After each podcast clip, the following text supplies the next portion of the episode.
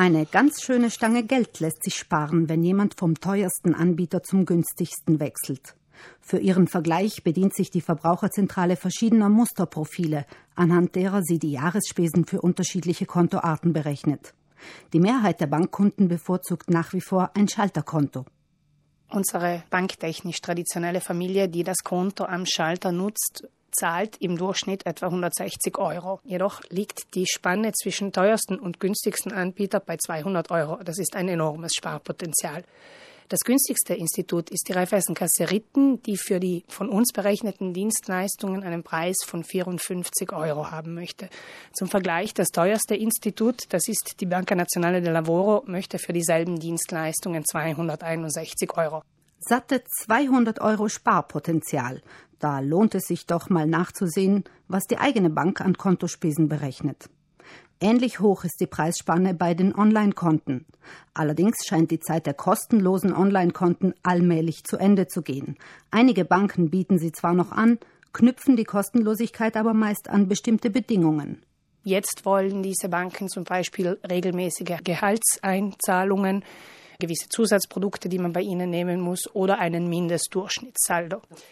Wer Gehaltsempfänger, Empfängerin ist, fährt mit dem Conto Corrente Arancio sehr günstig, denn dort gibt es die Leistung, wie wir sie berechnet haben, also mit dort Überweisungen, Kreditkarte und, und, und, um 0 Euro pro Jahr.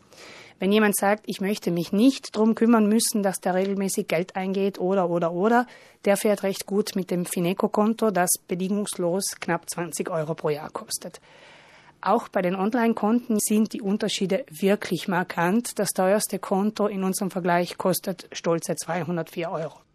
Auch wer ein Online-Konto nutzt, kann also bis zu 200 Euro im Jahr an Bankspesen sparen.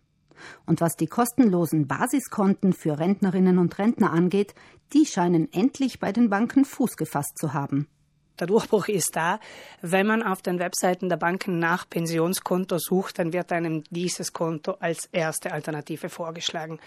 Klarerweise, was dann in den Filialen geschieht, das bleibt dahingestellt. Wir hoffen jedenfalls, dass es auch bei der Beratung das erste genannte Konto ist. Zur Erinnerung, Rentnerinnen mit einer Jahresrente von unter 18.000 Euro brutto, das sind 1.500 Euro brutto im Monat, haben Anrecht auf dieses Konto. Das Konto ist absolut kostenlos und umfasst ein gewisses Paket an Dienstleistungen. Also für alle Rentnerinnen, die das Kriterium erfüllen, gilt nach diesem Konto fragen und Bankkosten sparen. Sparpotenzial bei den Kontospesen besteht auch für junge Leute, die noch studieren, eine Lehre machen oder erst seit kurzem arbeiten. Ihnen bieten Banken meist eigene Konditionen. Hier ist die Preisschere zwischen 20 Euro und 110 Euro. Sie ist nicht ganz so groß, aber für einen Lehrling sind auch 100 Euro pro Jahr viel Geld. Und auch den Lehrlingen und jungen Studenten Studentinnen raten wir, besser vergleichen. Es fährt sich günstiger. Zu einem preisgünstigeren Konto wechseln macht auch keinen großen Aufwand oder sollte zumindest unkompliziert und relativ rasch ablaufen.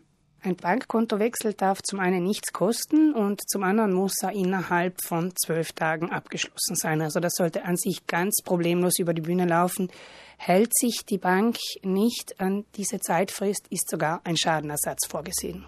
Ein Wechsel funktioniert jetzt ähnlich wie am Strommarkt. Das heißt, der Verbraucher hat eigentlich wenig Sorgen. Er sagt der neuen Bank, ich möchte zu dir kommen.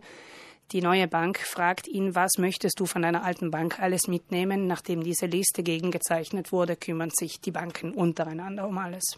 Ganz genau nachlesen und die Preise und Konditionen der einzelnen Banken miteinander vergleichen können Sie mit den Tabellen der Verbraucherzentrale auf deren Homepage im Internet.